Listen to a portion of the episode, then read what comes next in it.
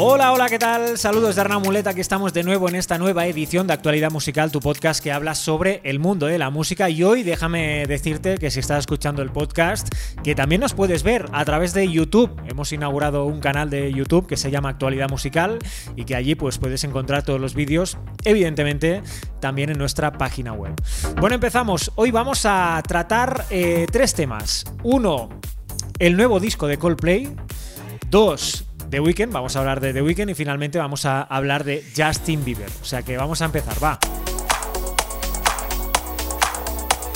Como te digo, primero hablamos de Coldplay porque se ha filtrado que la banda estaría preparando un nuevo álbum y además no solamente eso, sino que se ha dado a conocer el posible título de este álbum que, como te digo, podría salir en los próximos meses. Estaremos muy pendientes. De hecho, ya han dejado algunas señales eh, que enseguida te contamos. Pero antes, déjame contarte que una fuente ha declarado en el diario británico The Sun que una fuente muy cercana a la formación, que estarían preparando un nuevo disco y además ha dicho el título, Music of Spheres, un título que, bueno, eh, según ha comentado también esta fuente, ya estaría registrado, por lo que ya podrían utilizarlo como el título del nuevo disco. Y además, no solamente se ha registrado para utilizarlo como el título del disco, sino que también se ha registrado para poder hacer toda clase de merchandising del, álbum. Camisetas, eh, tazas, todo lo que se te pueda ocurrir, pues bien, ya está registrado y ya lo pueden utilizar para hacer esta clase de merchandising. Todo lo necesario para realizar una gira, ha dicho la fuente. Aunque recordemos que Coldplay tampoco es que sean muy partidarios de hacer giras mundiales. De hecho, eh, hace dos años, cuando sacaron su disco Everyday Life, ellos dijeron que no iban a hacer conciertos internacionales, que si alguien los quería ver, pues se tenían que desplazar hacia los conciertos que ellos eh, sí que daban en el Reino Unido y también dieron algunos, un par de conciertos multitudinarios, recuerdo uno en Jerusalén, que fue muy seguido por sus seguidores, pero en fin, que no querían dar conciertos internacionales. Eso parece que llega a su fin y que, con este nuevo álbum pues eh, vamos a poder ver una gira internacional, según dice la fuente. Además, bueno, todo esto no es todo, porque eh, Coldplay ya sabemos que eh, antes de sacar un nuevo disco, pues va dejando diferentes pistas. Y esta vez, bueno, recordemos que cuando sacaron el álbum en 2019, concretamente el día 22 de noviembre, antes de sacar el nuevo álbum, se descubrió un cartel en Brasil, en medio de una carretera, que solamente había una fotografía de la banda y en unas letras que ponían 22 de noviembre Coldplay. Solamente esto. Y al final, pues el disco salió el 22 de noviembre. Déjame contarte, pues, que esta vez también ha sucedido lo mismo y que concretamente pues la gente que ha adquirido el disco en vinilo de Everyday Life, la última edición que ha hecho la banda, dentro se podía ver, dentro del librillo que acompaña el vinilo, se podía ver una imagen de una valla publicitaria donde en el centro ponía Music of the Spheres y que nada más, o sea, y al, final del todo ponía Coldplay is coming.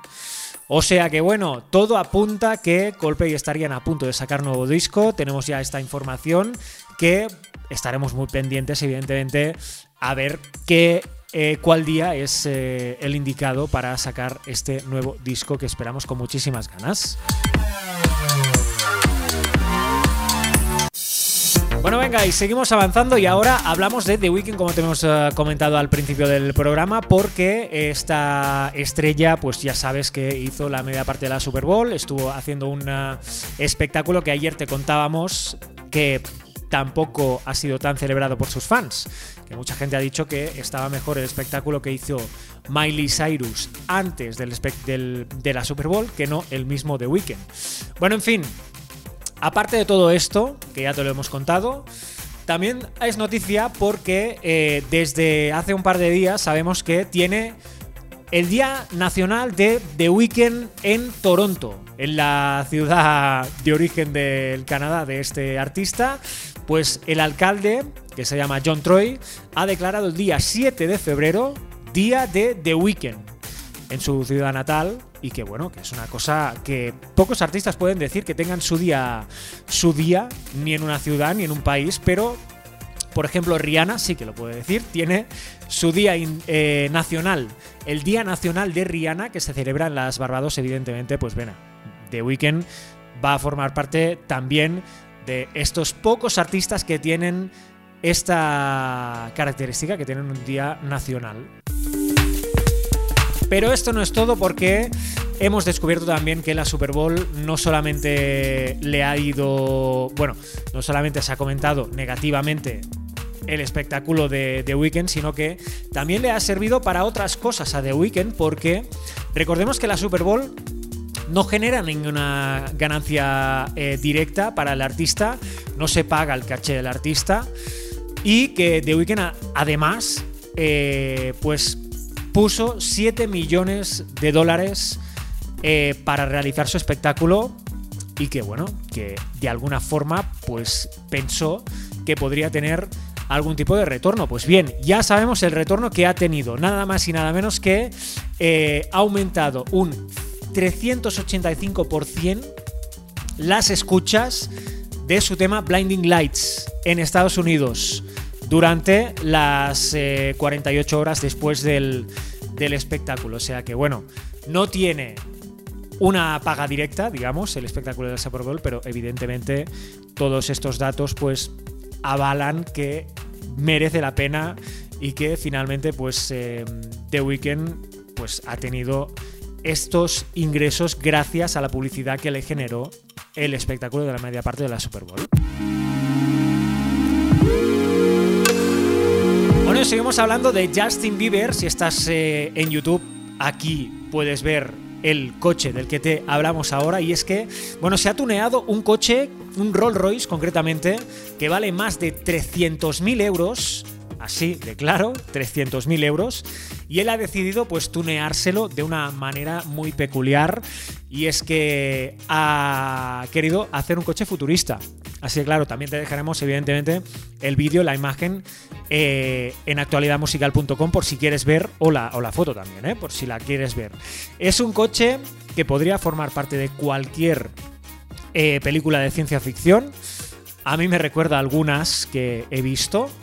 Y bueno, es espectacular. No sé si The Weeknd, ay, The Weeknd, perdón, Justin Bieber, ya sabemos que tiene una predilección por los coches caros, tiene un garaje que cuenta con muchos coches desde Porsche, Mercedes, eh, Lamborghinis, tiene toda clase de coches de alta gama y que va adquiriendo coches nuevos que también valen una fortuna, espectacular. Pues bien, ahora sabemos que además de adquirir coches nuevos, pues también los tunea. Mira.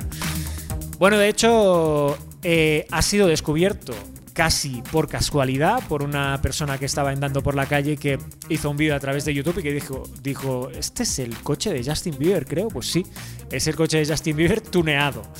Y eh, bueno, se han basado en, una, en un modelo de coche que ya Rolls Royce hizo en una exposición, que es el 103EX, y ha ido a cargo de una empresa que se llama West Coast, uh, Coast Custom de California y que ya son muy importantes eh, realizando este tipo de operaciones. Bueno, en fin, eh, hasta aquí el programa de hoy. Muchísimas gracias por seguirnos. Sepas que tienes toda la información en actualidadmusical.com.